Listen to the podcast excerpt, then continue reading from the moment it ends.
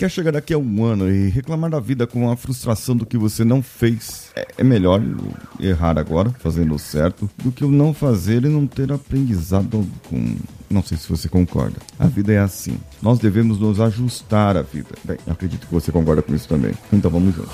Você está ouvindo o Coachcast Brasil. A sua dose diária de motivação.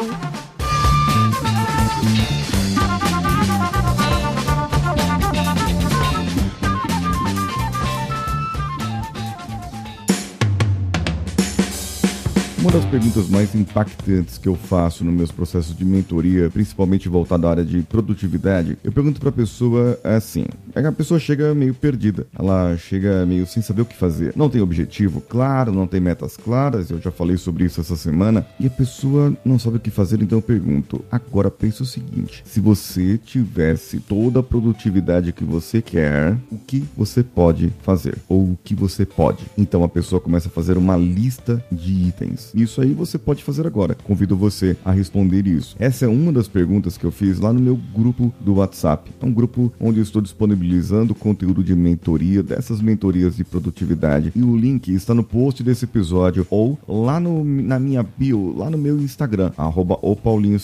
Essa falta de produtividade, a sensação que às vezes a pessoa tem de faltar tempo, do tempo estar corrido, de não estar conseguindo fazer algo, é acrescentada ainda a ansiedade ansiedade, o descontrole emocional. Agora, o que mais você pode fazer é pensar na sua vida daqui a um ano agora. É, faz isso. Pensa na sua vida daqui a um ano do jeito que você tá agora. Não do jeito que você gostaria de ser, do jeito que você. Não, não, não, não. É do jeito que você está agora. Pensa. Olha a sua vida daqui a um ano. Vamos, vamos mais pra frente? Três anos. Sua vida do mesmo jeito. Você não evoluiu, a gasolina continua aumentando, as coisas continuaram aumentando, trocou de presidente, não sei, mas daqui a três anos você vai estar totalmente diferente como pessoa. Uma pessoa mais madura, mais velha, mas não vai ter evolução financeira, produtiva, de relacionamentos, na saúde física. Vai estar do mesmo jeitinho. Talvez até mais gordo, mais gorda, talvez até com menos saúde. Muito provavelmente, se continuar do jeito que está, quais são as outras consequências que vão acontecer na sua vida? Essa é uma boa reflexão, não é? Se você continuar do jeito que está agora, quais são as consequências ruins que vão acontecer na sua vida? Eu fiz até um um Reels fazendo isso, esse convite à pessoa a refletir. E eu gostaria que você fosse lá no meu Instagram e comentasse nesse Reels. O link está no post aqui desse episódio também para que você possa responder. Uma vez ouvi uma frase de um gerente da empresa: Eu prefiro ser demitido pelo que eu fiz corretamente do que ser demitido pelo que eu não fiz. E essa frase me impactou muito, porque realmente ele chegou a ser demitido em outras empresas por algo que ele tinha feito, mas que ele julgava ser correto. Dentro do processo dele, dentro da produtividade produtividade dele, mas os resultados que trouxeram não foram suficientes para que a empresa tivesse um resultado palpável. E isso é o grande problema da produtividade. Produtividade é igual a resultados. Você produz resultados. Você é uma pessoa eficaz. E a eficácia depende da quantidade de resultados que você produz com o seu tempo. Resumindo aqui, produtividade é usar o tempo para gerar resultado. Quanto mais resultado você tem em menos tempo, mais eficaz você é. Vai lá no meu Reels e comenta isso lá comigo, se você concorda com isso ou não. Eu estou esperando também você no meu grupo do WhatsApp. Link no post do episódio e na minha bio no Instagram. Arroba o Paulinho Siqueira, que sou eu. Um abraço a todos e vamos juntos.